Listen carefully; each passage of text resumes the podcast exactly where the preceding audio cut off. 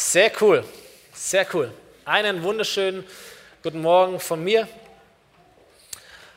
Genau, Stefan Uhlig, ich bin Pastor dieser Gemeinde und ähm, meine Frau, habe ich vorher kurz gesehen, wahrscheinlich ist die jetzt Übertragung, hallo.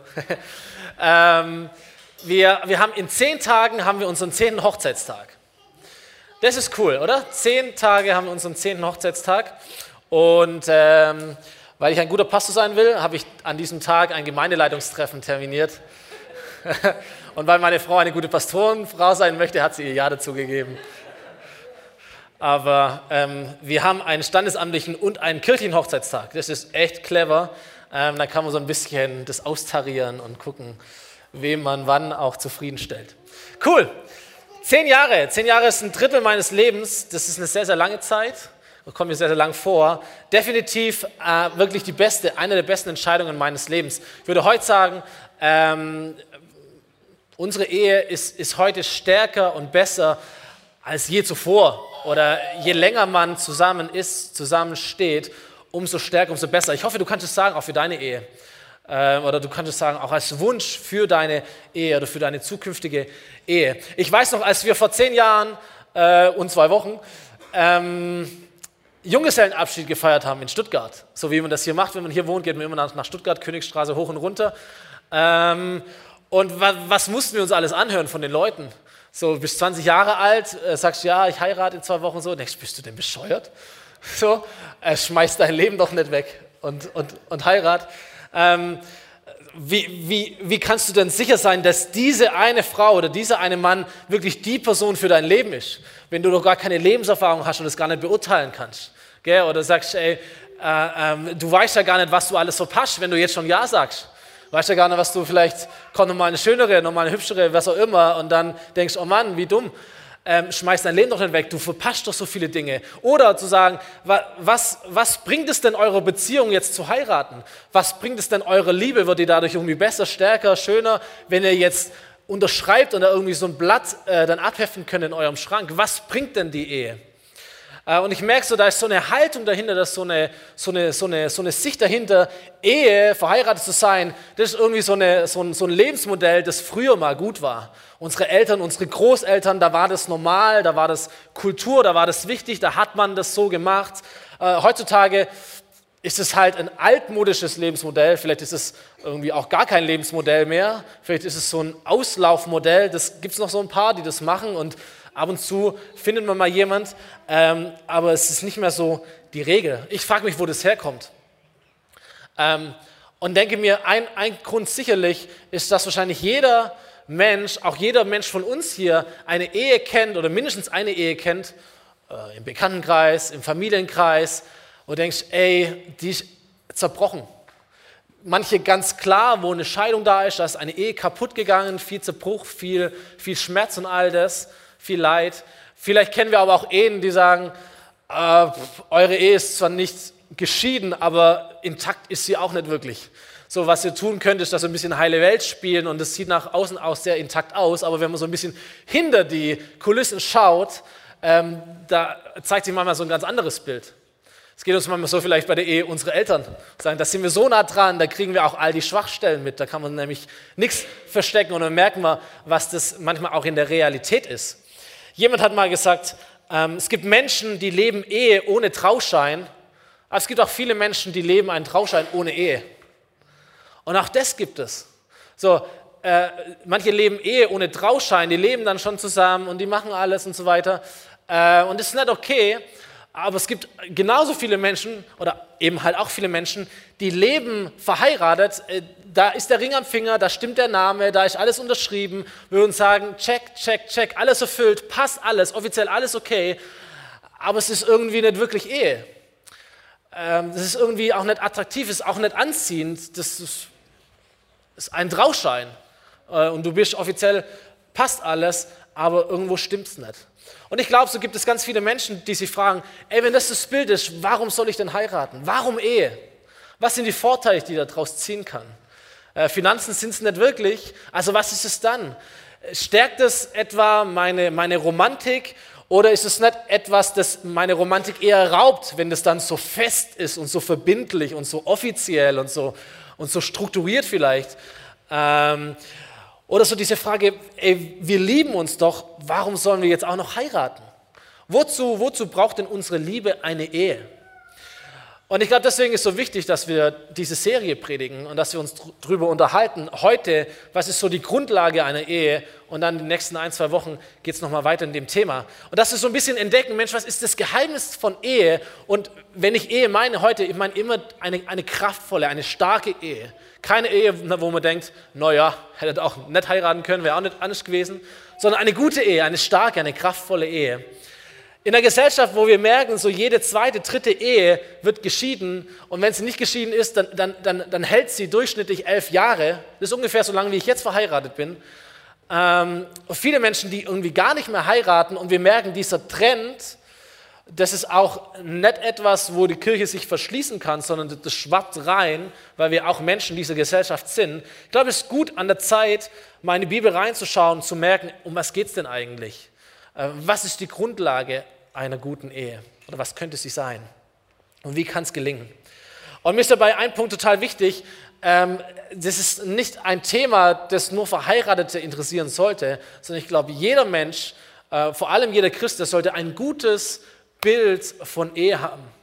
Wisst ihr, wenn Gott in den zehn Geboten schreibt, du sollst die Ehe nicht brechen, das ist das siebte Gebot, dann ist es nicht ein Gebot, das er nur den Verheirateten gibt und sagt, ihr habt halt zehn Gebote und alle, die nicht verheiratet sind, alle Singles, alle, die geschieden sind oder wie auch immer, die haben nur neun Gebote.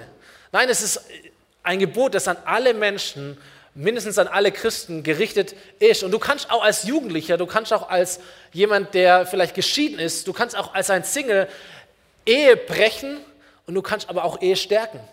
Du kannst Ehe bewerben, du kannst Ehe schützen, du kannst für Ehe beten, du kannst für dieses Wesen, für dieses Prinzip von Ehe einstehen, es verteidigen, es hochhalten, sagen, ey, das ist ein guter Wert, das ist das richtige Modell, wie Mann und Frau zusammenleben sollten für ihr Leben, auch wenn es mich vielleicht gar nicht selber betrifft. Okay, ein Text, den ich mal am Anfang stellen möchte, ähm, etwas, das Jesus sagt darüber aus dem Markusbuch im Neuen Testament, Kapitel 10. Ähm, die Situation war folgende. Einige Pharisäer kamen und fragten, um Jesus auf die Probe zu stellen. Und sie fragen, darf ein Mann sich von seiner Frau scheiden lassen? Was hat Mose über die Scheidung gesagt? fragte sie Jesus. Er hat sie erlaubt, erwiderten sie. Er hat gesagt, ein Mann brauche seiner Frau nur einen offiziellen Scheidungsbrief ausstellen und dürfe sie dann fortschicken. Das stimmt so halb, aber es ist ein anderes Thema, Scheidung und all das. Jesus entgegnete, nur weil euer Herz so hart ist, gab euch Mose diese Anweisung. Doch der Wille Gottes wird schon mit Beginn der Schöpfung deutlich, als er sie als Mann und Frau schuf. Und jetzt kommt ein Zitat, das wir letzte Woche schon hatten. Deshalb wird ein Mann Vater und Mutter verlassen und sich an seine Frau binden und die beiden werden zu einer Einheit. Und dann sind sie nicht mehr zwei, sondern eins. Und niemand darf sie trennen, denn Gott hat sie zusammengebracht. Ich werde nochmal diesen, diesen Vers zitieren von letzter Woche. Der ist einfach so wichtig, wenn wir uns über Ehe unterhalten, aus dem ersten Buch Mose. Man nennt es äh, die Schöpfungsordnung. Es ist eine Ordnung, die Gott gesetzt hat, eine, ein, ein bestimmter Prozess, eine Reihenfolge, ein Bild, etwas Ordentliches, das Gott in seine Schöpfung hinein platziert hat, zu der er sie berufen hat. 1. Mose Kapitel 2, Vers 24 finden wir dieses Prinzip heißt es, deshalb wird ein Mann und auch eine Frau, ein Mensch können wir sagen, deshalb wird ein Mensch Vater und Mutter verlassen und sich an seine Frau oder an seinen Mann binden und die beiden werden zu einer Einheit. Das ist dieses, dieses Bild von, von, von Ehe, das eigentlich Gott malt. Da gibt es eine bestimmte Reihenfolge. Es sind zwei äh, Menschen, ein Mann und eine Frau, und die sind ineinander verguckt, die sind verliebt, verlobt. Und jetzt geht es Richtung, Richtung Verbindlichkeit, Richtung Ehe. Und dann sagt die Bibel, es gibt so einen dreigliedrigen Prozess. Das gehört dazu, dass man das Elternhaus zurücklässt, das vergangene Leben zurücklässt. Und das ist wichtig, das gehört dazu, weil dann entsteht ein eigenes Leben. Es ist verglichen wie mit der Geburt, wie mit einer Nabelschnur, die du durchschneidest, obwohl das irgendwie komisch ist, obwohl das vielleicht auch wehtut, keine Ahnung, aber du, äh, du trennst es durch. Warum? Damit das Kind sich von selber entwickelt, damit es ein eigenes Leben führen kann, damit es nicht so krass abhängig ist, damit es sich selber entwickelt, selber wachsen kann. So ist es bei Ehe auch. Du entwickelst dich aus deinem bisherigen Leben, aus deinem Elternhaus, aus deinem Zuhause heraus in ein neues Leben. Aber das bedeutet ein Stück weit auch einen Abschied. Nicht, weil es schlecht war, sondern weil etwas Neues entsteht. Platz für etwas Neues. Und dann wird ein Bund geschlossen und dann werden die beiden zu einer Einheit. Und das war so ein bisschen das Thema der letzten Woche. Da spielt auch all das, was wir äh, äh, über Sexualität verstehen, damit hinein. Aus zwei Personen wird eine Einheit, eine Gemeinschaft, ein neues Leben. Und das ist ja die Power, die Ehe in sich trägt, oder das, was Ehe ausmacht, dass in einem bestimmten Rahmen zwei unterschiedliche Personen, Mann und Frau, ist schon mal sehr unterschiedlich und dann sind die vom Typ her vielleicht auch nochmal unterschiedlich, aber dass es diesen, diesen Eherahmen gibt, wo aus zwei unterschiedlichen Personen ein, eine neue Gemeinschaft, ein neues Leben entsteht und daraus wachsen kann. Deswegen ist das der, der Rahmen, der Schutzraum für alles, was einheitsstiftend ist. Deswegen gehört Sexualität in die Ehe. Deswegen gehören Kinder in die Ehe, weil sie in einem bestimmten Rahmen aufwachsen. Das sind Mama und Papa unterschiedlich, aber sie sind trotzdem eins. Das ist eine, eine Richtung. Manchmal haben sie sogar die gleiche Sprache oder ist egal, wen du fragst, du kriegst immer die gleiche Antwort, wenn die Eltern das gut machen. So, da ist eine Einheit drin, obwohl es unterschiedliche Menschen sind. Aus zwei werden eins. Und dieses Bild der Einheit, das so schön ist, das, das, das spricht uns an und wir wollen das. Und wir sagen, ja, das ist es, das ist das Ziel. Die Frage ist, was ist der Weg zum Ziel? Was ist der Weg dorthin? Und da würden wir oder manche vielleicht von uns sagen, naja, die, der Weg dorthin, die Grundlage dorthin, das ist das, was wir Liebe nennen, oder? Die Grundlage einer jeden Ehe sollte Liebe sein. Und der Punkt ist, dass Gott das nicht verneint, aber dass er noch wesentlich tiefer geht, noch weiter geht. Manchmal haben wir so ein komisches Bild von Liebe und wir denken irgendwie, das sind die Schmetterlinge im Bauch und das ist das, das tolle Gefühl und es ist die Attraktivität des Partners und es ist die Leidenschaft und das, was er bei mir auslöst und das ist alles richtig. Es ist alles gut und, und keine Ehe und keine Beziehung sollte ohne das sein, um Gottes Willen. Es ist das Letzte, äh, was Gott möchte und auch auch sein Wort ist voll davon. Du musst nur mal das Buch Hohelied lesen, dann merkst du, wie es an allen Ecken und Enden knistert. Und es ist Gottes Herz, es ist Gottes Leidenschaft. Aber ähm, es, es, es reicht nicht aus. Romantik, wenn ich das mal umschreiben sollte mit dem Begriff, es reicht nicht aus. Hier steht nicht drin, ein Mann wird Vater und Mutter verlassen und er wird seine Frau lieben und die werden eine Einheit sein. Da steht dieses, dieses Wort drin, das steht drin, er wird sich an seine Frau binden. Das ist ein Unterschied. Ein Bund beinhaltet Romantik, aber er geht wesentlich tiefer all das. Wenn die Bibel über Liebe spricht, sie malt ein tieferes Bild. Liebe ist für Gott nicht nur Romantik, sondern das tiefste Wesen von Liebe ist eigentlich Hingabe.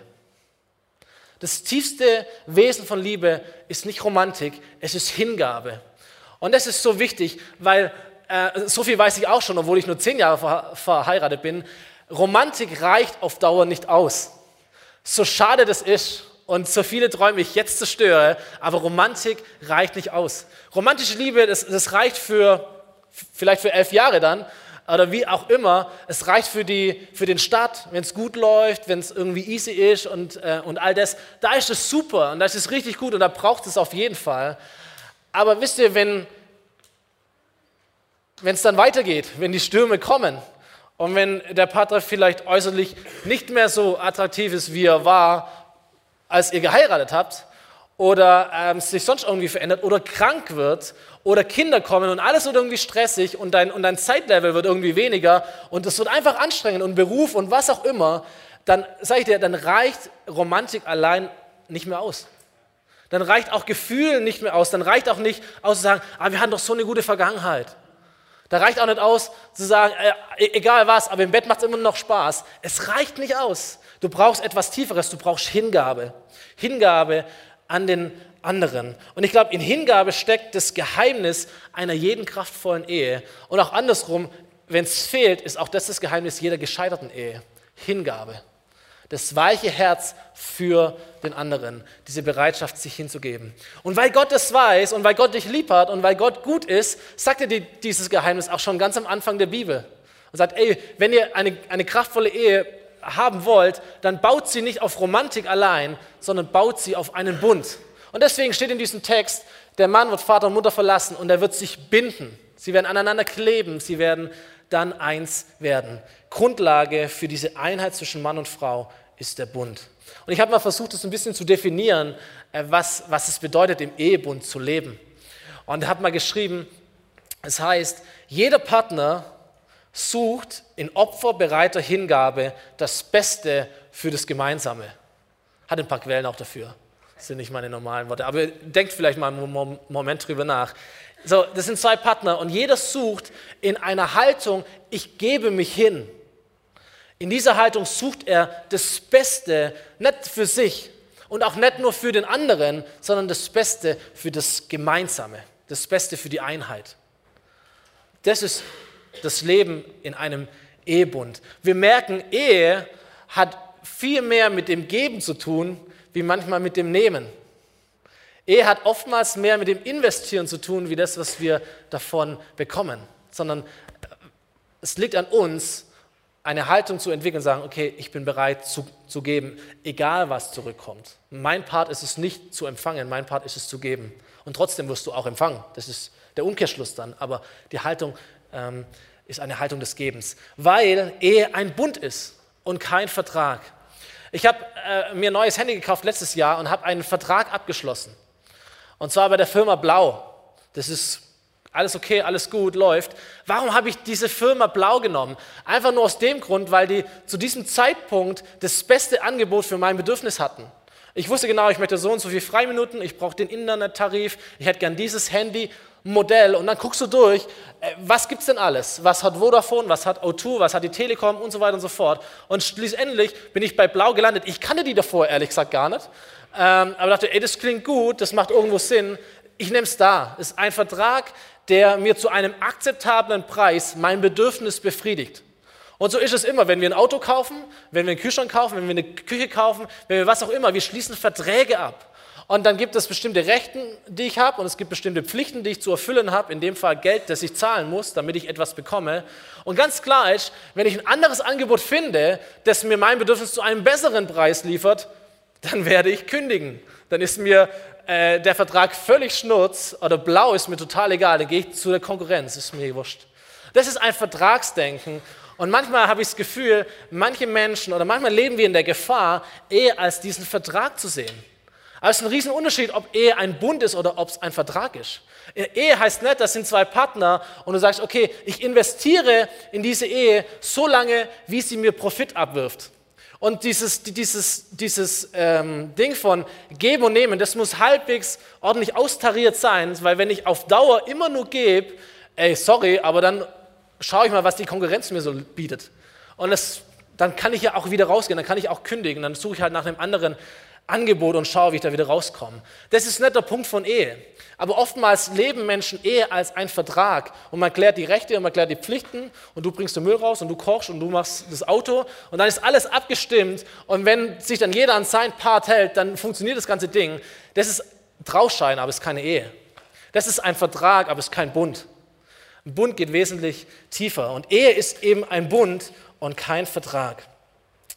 Ein Bund ist viel intimer und viel persönlicher als eine Geschäftsbeziehung, als ein Vertragswesen.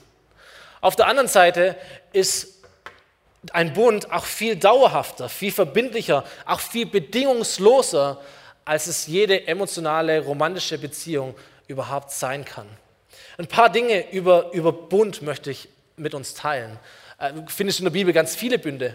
Bünde zwischen ähm, Freunden, Bünde zwischen Königen, Bünde zwischen Ländern, Bünde zwischen Mensch und Gott äh, und auch den Bund der Ehe. Aber all diese Bünde haben eigentlich ein paar Merkmale. Zum einen ist es immer ein Bund, der nicht nur zwischen Menschen geschlossen wird, sondern immer auch ein Bund, der zwischen den Menschen und Gott geschlossen wird. So, wenn Menschen heiraten, in einen Ehebund eintreten, es ist nicht nur eine Sache zwischen diesen zwei Personen, es ist immer auch eine Sache zwischen diesen Personen und Gott. Im Sprüchebuch im Alten Testament heißt es über die sogenannte untreue Frau, dem Mann, den sie in ihrer Jugend geheiratet hat, ist sie untreu und damit bricht sie den Bund, den sie vor Gott geschlossen hat. Das heißt, du schließt einen Bund mit deinem Mann oder mit deiner Frau, aber gleichzeitig ist auch Gott hier mit im Spiel. Und das ist fantastisch. So, Gott segnet Ehe, sein Herz schlägt für Ehe, Gott hilft auch deiner Ehe. Er ist der Erfinder dieser Ehe und er möchte auch das Fundament dieser Ehe sein. Es ist der Hammer. Gott liebt es, wenn du verheiratet bist und er möchte deine Ehe segnen. Amen dazu. Das Zweite ist aber auch, dass diese Ehe dadurch, dass Gott mit dem Spiel ist, etwas Heiliges ist, etwas Starkes, etwas Göttliches ist. Du hast auch als Ehepaar eine Verantwortung vor diesem Gott. Wenn du deinem Ehepartner untreu wirst, du wirst auch Gott damit untreu. So ist es nicht nur ein Spiel oder irgendwas Nettes, sondern da ist Gott mit dabei. Und da haben wir eine Verantwortung, richtig damit umzugehen. Ein zweites Merkmal eines Bundes ist, dass ein Bund immer offiziell und öffentlich geschlossen wurde. So wie jeder Ehebund auch heute äh, offiziell auf dem Standesamt mit Unterschrift vor dem Staat, vor Zeugen, in einer Kirche, wo Menschen da sind, geschlossen wird, in einem öffentlichen Rahmen. Das sind zwei Menschen und sagen, ey, alles, was ich bin und alles, was ich habe, das gebe ich dir oder das investiere ich, das bin ich bereit zu geben. Und der andere sagt, und alles, was ich bin und alles, was ich habe, das gebe ich dir. Und das werden wir leben in guten und in schlechten Zeiten. Und hier sind ganz viele Menschen, die sind Zeugen davon und sagen, ey, ich war dabei, als du versprochen hast, als du ein Gelübde abgelegt hast. Diese Person werde ich für den Rest meines Lebens, äh, oder mit dieser Person werde ich für den Rest meines Lebens in einem Bund leben. Und es ist total stark, dass es öffentlich ist. Es ist total wichtig, dass es nicht irgendwo äh, in irgendwelchen Kammern daheim im Wohnzimmer irgendwie passiert, sondern vor Zeugen, öffentlich. Sehr, sehr wichtig. Ein dritter Aspekt eines Bundes ist, dass ein Bund lebenslang gilt oder galt. Der war eigentlich nicht auflösbar. Es ist kein Vertrag, der irgendwie ein Ablaufdatum hatte. Da gab es keine Geheimklauseln, kein Kleingedrucktes, kein äh, so eine Hintertür, die man sich offen lässt. Ein Bund ist ein Bund. Du kannst ihn brechen, aber du kannst ihn nicht auflösen. Eigentlich, im eigentlichen Sinne. Und wir merken das, was Jesus hier sagt mit Notordnung und mit Scheidebrief und all diesen praktischen Dingen. Das war, das, das war die, die Nottür, der Notausgang, den Gott geschaffen hat, weil unser Herz hart wird für den anderen. Aber es ist nicht die Regel, es ist nicht der Wille Gottes, sondern ein Bund ist eigentlich nicht auflösbar, ist lebenslang. Und viertes Merkmal eines Bundes ist, dass jedes Bund, dass jeder Bund besiegelt wird durch Blut und durch ein Opfer. Es gab eine Praxis ähm, zu Zeiten der Bibel, wenn, wenn Personen oder Könige in dem Fall einen Bund geschlossen haben. Man hat ein Tier geopfert, hat es in zwei Hälften geteilt, hat die eine Hälfte links gelegt, die andere Hälfte rechts gelegt und dann sind die zwei Bündnispartner durch dieses Tier hindurch gestritten, also durch dieses Blut quasi hindurch gelaufen, was ein bisschen, ein bisschen eklig klingt, ein bisschen komisch klingt für uns heute. Die Bedeutung war zweierlei. Die eine Bedeutung war, also wenn einer von uns diesen Bund bricht, dann soll es ihm ergehen wie dieses Tier. Das heißt, ähm, nicht gut. Und das andere war, ähm, dieser Bund wird nur dann besiegelt, wenn wir, wenn Blut fließt. Wenn, wenn es ein Opfer gibt. Ein Bund hat immer mit einem Opfer zu tun. Ohne Opfer kommt kein Bund zustande. Und jetzt merken wir, Moment mal, in meiner Ehe, wer ist hier das Opfer? Ich. so. Äh, und alle wieder lachen. Nee. Und es ist auch nicht die Frau, sondern es sind immer beide. So der Punkt von Hingabe, deswegen lebt Ehe durch Hingabe, weil Hingabe bedeutet Opfer. Ich bin bereit, Opfer zu bringen für das gemeinsame Leben, das wir haben. Und diese Haltung ist so wichtig, wenn wir die verlieren, dann verlieren wir den Kerngedanke. Ohne Hingabe, ohne Opferbereitschaft kommt kein Bund zustande. Und ohne Bund, ohne den Rahmen kommt keine Einheit zustande. So was wir brauchen, ist Hingabe und Opferbereitschaft. Es geht ums Blut manchmal. Man kennt das noch bei den Indianern, dieses Ding von Blutsbruderschaft, wenn man sich so ritzt. Und dann merkt man, das ist jetzt nicht irgendwie nur ein Handschlag und nicht nur irgendwie, okay, abgemacht. Es ist auch kein Papier, sondern da fließt Blut. Es ist aber eine ganz, ganz starke Verbindung, eine ganz, ganz starke, ein ganz, ganz starkes Bild. Es ist mehr als nur ein Versprechen. Ein Bund ist mehr. So, warum ist Ehe ein Bund? Warum, warum steht Gott auf dieses verbindliche Versprechen so stark? Warum betont er das so stark? Ich glaube, es gibt zwei ganz große Gründe. Der eine Grund ist, ein Bund ist der größte Liebesbeweis, den du dem anderen geben kannst. Wir denken oft, nee, eigentlich gar nicht. Wir denken, es geht um Liebe. Ja, richtig. Liebe, wenn es eine gute Liebe, eine starke Liebe ist, die wird immer zum Bund führen. Die wird immer zu einem Versprechen führen. Wenn jemand sagt, naja, ich liebe dich schon, aber deswegen müssen wir ja nicht unbedingt heiraten. Was er eigentlich sagt ist, ich liebe dich, aber ich bin nicht bereit, meine Freiheit für dich aufzugeben. Weil man weiß ja nie, was kommt. So, wenn jemand sagt, ich bin bereit, meine Freiheit aufzugeben für dich, ich bin bereit, all, meine, all meinen Fokus auf dich zu legen, ich bin bereit, alles zu investieren für das, was du und ich zusammen erleben können, das ist wahre Liebe. Deswegen, ein, ein Bund dämpft keine Liebe, sondern er feuert Liebe geradezu an. Es ist so wichtig. Es gibt keinen größeren Liebesbeweis, als sein Leben zu geben, sagt Jesus. Es ist ein Bund, ein Bundesgedanke. Ähm, und das zweite Ding ist, ein Bund ist der sichere Schutzraum für die Beziehung. Wenn du nicht verheiratet bist, du bist einfach nur so zusammen, du stehst eigentlich immer in diesem Wettbewerb, wie bei einem Vertrag, zu gucken, bin ich es noch wert, dass der andere mit mir zusammen ist? Bin ich noch attraktiv genug? Bin ich noch schön genug? Lohnt es sich noch, mit mir zusammen zu sein? Oder was kann ich tun, äh, um meinen Wert immer wieder neu zu beweisen? Jetzt sage ich nicht, bei dem Bund kannst du dich gehen lassen, wie du willst, und sagst, ist ja egal, ist ja alles safe.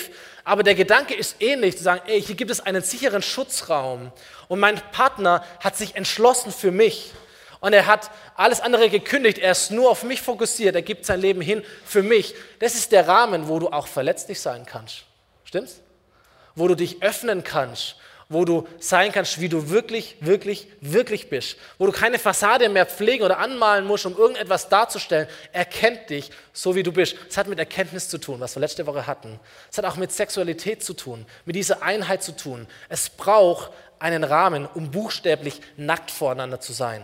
Du machst es nicht einfach so, sondern du willst Schutz haben. Du brauchst eine gewisse Sicherheit auch ein Verständnis von, ey, mein Partner steht im Bund und das bedeutet, er ist nicht nur heute an meiner Seite, er ist auch morgen an meiner Seite, er ist auch nächste Woche oder nächstes Jahr an meiner Seite, weil wir in einem Bund stehen und dieser Bund nicht aufzulösen ist.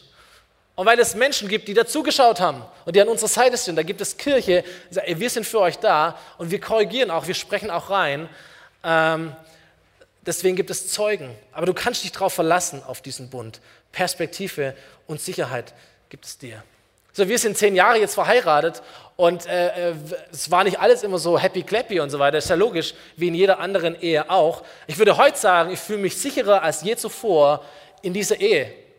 So, ähm, ich kann auch nervig sein, ich kann auch launisch sein, ich kann auch anstrengend sein. Meine Frau kann es auch sein. So, und der Punkt ist, wenn ich immer denke, wenn ich das und das mache, dann fliege ich vielleicht aus, aus dieser Gunstskala raus, dann ist es richtig anstrengend. Ich möchte eine Beziehung haben, eine Partnerschaft haben, wo ich weiß, dass mein Partner sich auf mich verlassen kann und dass ich weiß, ich kann mich auch auf meinen Partner verlassen. In guten und in schlechten Zeiten. Ob ich für die schlechten Zeiten was kann oder nicht kann, aber da ist ein Bündnispartner an meiner Seite, der mit mir durchgeht und mit mir kämpft. Und das ist Gold wert. Gold wert. Und es ist auch der Punkt, dass in diesem Schutzraum, in diesem Rahmen Romantik entstehen kann. Also nochmal, Romantik und Hingabe schließt sich überhaupt nicht aus. Es ist ein Teil dieses großen Haufens, das Gott Liebe nennt. Dieses großen Kuchens, wo Gott Liebe nennt. Aber auch Romantik braucht einen Rahmen, wo sie wachsen kann, wo sie entstehen kann. Romantik ist der Start, dann kommt es zu einem Bund und ein Bund führt eigentlich wieder zur Romantik, zur Leidenschaft, zur Attraktivität. Jemand ist da für mich. Hammer. Von Odysseus wird eine Geschichte erzählt, äh, mal schauen, ob wir jetzt das, das Bild haben. Jetzt haben wir es, yes, vorher hat der Computer gesteuert. Odysseus auf dem Weg zu der sogenannten Insel der Sirenen. Ähm, diese Insel war bekannt für den betörenden Gesang von irgendwelchen Frauen, die da rumgeschwebt sind, keine Ahnung. Und Odysseus wusste, dass diese Verlockungen schon ganz viele Seefahrer das Leben gekostet hat, weil die alle irgendwie darauf reingefallen sind und dann was auch immer gemacht haben.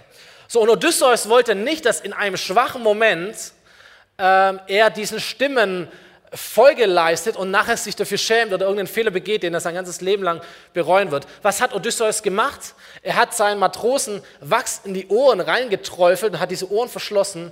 Er hat sich an einen Mast binden lassen und gesagt, ihr bindet mich hier fest und dann macht ihr folgendes, ihr fahrt geradeaus auf unser Ziel. Okay, ihr macht nicht links, rechts, ihr hört auch nicht, was ich sage, egal wie laut ich schreie, aber wir fahren dorthin. Und ich dachte, als ich das gelesen habe, das ist ein Bild für Ehe. es ist ein realistisches Bild für Ehe, weil das, das, Leben in einer Partnerschaft ist nicht immer rosig und immer easy und all das. Da kommen auch die Stürme, wir haben es vorher ja auch gesungen. Das Leben kann ziemlich lang sein. Und eine Partnerschaft kann auch ziemlich lang sein. Und öfters als wir denken, kommen irgendwelche Abgründe, irgendwelche Stürme, irgendwelche Verlockungen, andere Stimmen. Und manche dauern auch richtig lang an. So, die Frage ist, was hält denn eine Partnerschaft denn zusammen? Und ich sage dir, es ist eben nicht die Romantik, es ist nicht die Vergangenheit, es ist nicht die Attraktivität. Es ist manchmal wirklich nur der Gedanke, ich bin an einem Mast angebunden und wir gehen jetzt einfach geradeaus durch, bis es vorüber ist. Das ist manchmal die Realität. Ich verstopfe mir die Ohren, ich möchte nicht hören, wie und was. Ich weiß, ich bin in einem Bund, ich bin hier fest, hier ist das Ziel und wir werden alles dafür geben, dass wir dieses Ziel erreichen. Wir werden nicht nach links, nach rechts, irgendwo hingehen, dorthin durch, durch den Sturm durch. Das unterscheidet eine kraftvolle Ehe, eine siegreiche und erfolgreiche Ehe von einer Ehe, die stark auf Romantik baut und dann bist du natürlich anfällig für alles andere, was dich betören möchte. Bonhoeffer hat einmal gesagt, nicht eure Liebe trägt die Ehe, sondern eure Ehe trägt die Liebe. Das fand ich stark. Nicht eure Liebe trägt die Ehe, sondern die Ehe trägt die Liebe. Liebe entwickelt sich und wächst und wird stark im Schutzraum eines Bundes. Ehebund heißt, jeder Partner sucht in opferbereiter Hingabe das Beste für das Gemeinsame. Es ist kein Vertrag, es ist ein Bund. Und mein, und mein Wunsch ist es, zum einen Ehen die hier vor mir sind, einfach damit zu ermutigen, zu stärken, ey, lass uns neu aussteigen. Das ist das Bild. Das ist eine Herzenshaltung, die hier beschrieben wird. Jesus spricht von der Hartherzigkeit als dem Grund jeder Scheidung. Bin mir total sicher, keine Ehe wird geschieden, weil der andere fremd geht oder sonst irgendwas Geld versauft oder sonst irgendetwas. Der Punkt ist immer das harte Herz. Menschen entwickeln ein hartes Herz. Menschen sind nicht mehr bereit, sich hinzugeben. Menschen sind nicht bereit, Opfer zu bringen. Und wenn das langsam und sicher abkühlt, dann werden Menschen auch offen für andere Dinge. Und dann kommt es zum Ehebruch. Dann kommt es zum Fremdgehen. Aber der Grund ist nicht das Fremdgehen an sich. Der Grund ist das harte Herz. Deswegen äh, ist es so wichtig, ein weiches Herz zu behalten. Deswegen ist es so wichtig, auch zu verstehen, was ist denn mein Bild von Ehe? Wie soll Ehe denn sein? Wie sieht es aktuell aus? Und wie kann ich beten, dass Gott mich weich und sensibel macht für den anderen wieder und auch für seine Stimme? So, wenn du einen Partner suchst, bitte such dir keinen Vertragspartner. Such dir keinen Partner, mit dem du Rechte und Pflichten klärst und dann eine Unterschrift leistest und dann läuft der Deal. Such dir einen Bündnispartner. Such dir einen Partner, der im Notfall bereit ist, sein Leben für dich zu geben. Such dir auch jemand, der es wert ist, dass du dein Leben investierst für ihn. Und mach da keinen Kompromiss. Wenn du eine Frau bist, ey, such nicht nach irgendeinem Prinzen, den du dienen musst. Und sagst, ey, ich bin hier ein Mann, du bist die Frau und so weiter. Such, such nach einem König, der bereit ist, sein Leben für dich zu geben. Das sind die echten Männer. Da geht es nicht um Muskeln und sonst irgendwas, dann geht es um Haltung. Ein König, der bereit ist, sein Leben für dich zu geben. Und wenn du ein Mann bist äh, und sagst, ey, ich würde auch mal irgendwann gern heiraten oder wie auch immer, ey, such nach, nicht nach einer Prinzessin irgendwo im hohen Turm, die du retten musst und sonst irgendetwas. Such nach einer Königin, die bereit ist, an deiner Seite zu stehen, die bereit ist zu kämpfen, die bereit ist durchzugehen, die bereit ist, sich hinzugeben für dich und für das Gemeinsame, das in eurer Ehe, in eurer Einheit entstehen wird. Das sind die richtigen Personen, die du brauchst. Danach solltest du schauen. Ähm, abschließender Gedanke, auch ein Zitat, das ich gelesen habe, hat mal jemand gesagt, Ehepaare können der beste Grund sein zu heiraten, aber manche liefern auch die beste Ausrede, es nicht zu tun. Weiß nicht, ob dir das schon mal aufgefallen ist. Das schließt sich der Kreis zum Anfang. Es gibt Ehepaare, im besten Fall sind es unsere Eltern, ähm, die, die uns, uns einen guten Grund liefern, warum man es ihnen gleich machen möchte. Und dann gibt es Ehepaare, die einen eher abschrecken und sagen, naja, aber das ist irgendwie komisch, also so will ich es nicht machen. Ähm, das macht mich jetzt nicht wirklich an. Ist auch die Frage, was du leben willst übrigens für eine Ehe. Und das ist mein abschließender Punkt. Wenn wir verheiratet sind, es ist nicht nur, es geht nicht nur um uns zwei.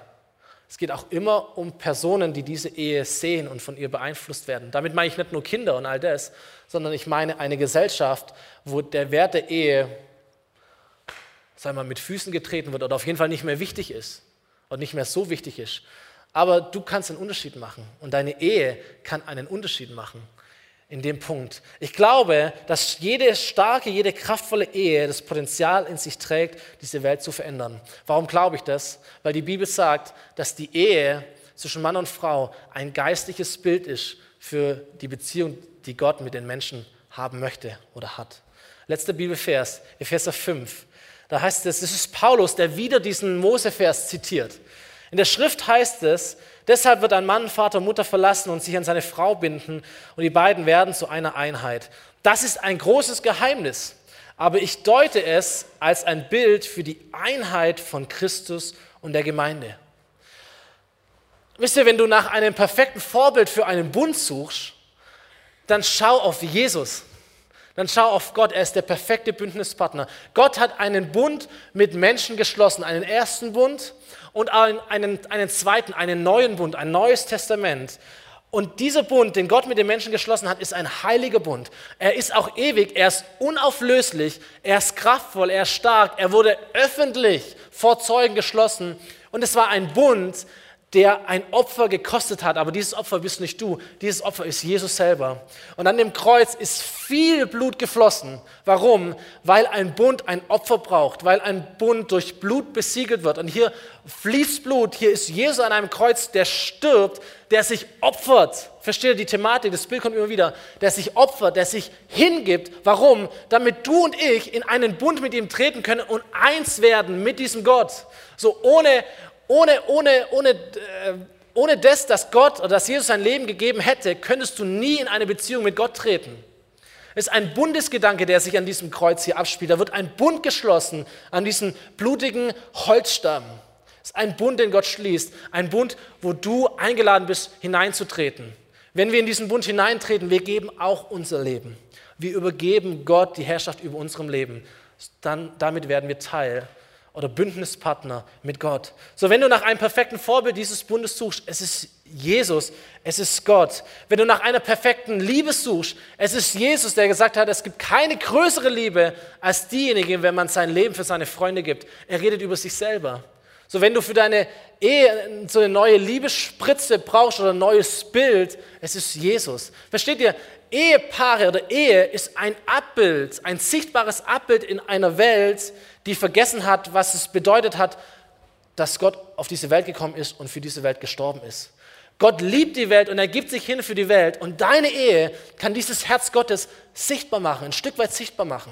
Deswegen ist Ehe so wichtig. Deswegen ist Ehe auch so umkämpft, weil da eine tiefere Bedeutung drinsteckt. Es geht nicht nur um Mann und Frau, es geht auch darum, das Herz Gottes sichtbar zu machen. In einer guten Art und Weise. Das ist Ehe. Und deswegen ist es so wichtig. Die Band darf nochmal nach vorne kommen. Ähm, und wir werden nochmal dieses, dieses letzte Lied spielen, When Everything Falls Apart. Ähm, mir ist so wichtig, ey, wenn du einen Partner suchst, wenn du verliebt, verlobt, verheiratet bist, was auch immer, selbst wenn du geschieden bist, aber wenn du sagst, ey, ich, ich brauche, ich brauche dieses, ich brauche diese Haltung von Hingabe. Du brauchst Jesus in deiner Ehe. Du brauchst Jesus in deinem Leben.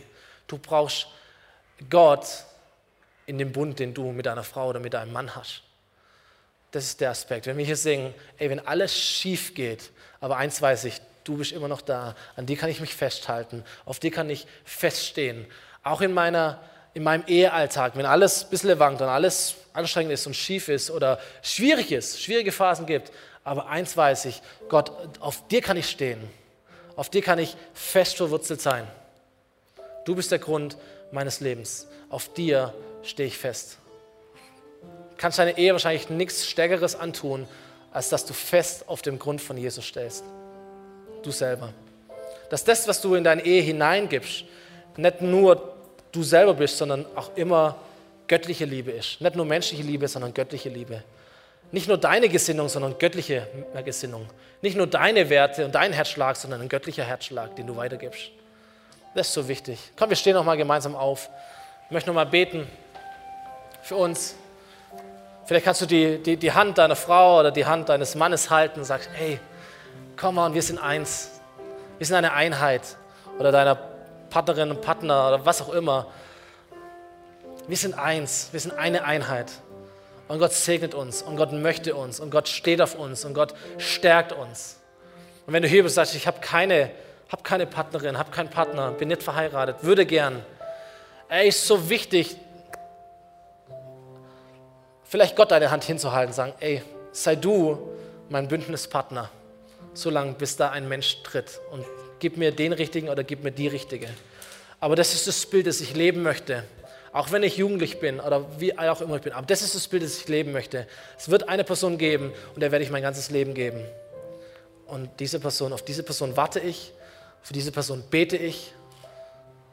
Und Gott, solange ich sie nicht habe, bist du meine Nummer eins. Du bist mein Bündnispartner und du bleibst auch danach. So stehen wir vor dir, Gott, möchten dir diese Reaktion geben. Wir möchten dir diese, diese, oder möchten dich darum bitten, dass du diese Haltung in uns stärkst, uns zu geben. Nicht zu nehmen, Herr, sondern zu geben. Wir wollen Menschen sein, die bekannt dafür sind, dass sie geben und investieren. Herr, ich möchte beten für jede Ehe hier. Ich möchte beten für jede gewünschte Ehe hier. Jesus, mein, mein Wunsch ist es, mein Gebet ist es, dass du Ehen stärkst. Es ist dein Herzschlag, dass du Ehen kraftvoll machst. Herr, dass du Ehen sichtbar machst, dass du sie zum Unterschied setzt in unseren Familien, in unseren Kulturen, in unserer Umgebung, in unserer Gesellschaft, Jesus. Herr, und dass ein, ein Stück weit dein Herz sichtbar wird durch unsere Ehen hier. Herr, und das ist, das ist mein Gebet. So, wir stehen in deinem Licht wir vertrauen auf deine Größe, wir vertrauen auf deine Kraft und wir wollen uns neu hineinpflanzen in deinen Boden, in dein Fundament. Segne du uns und stärke du uns, kräftige du uns in Jesu Namen. Amen. Amen.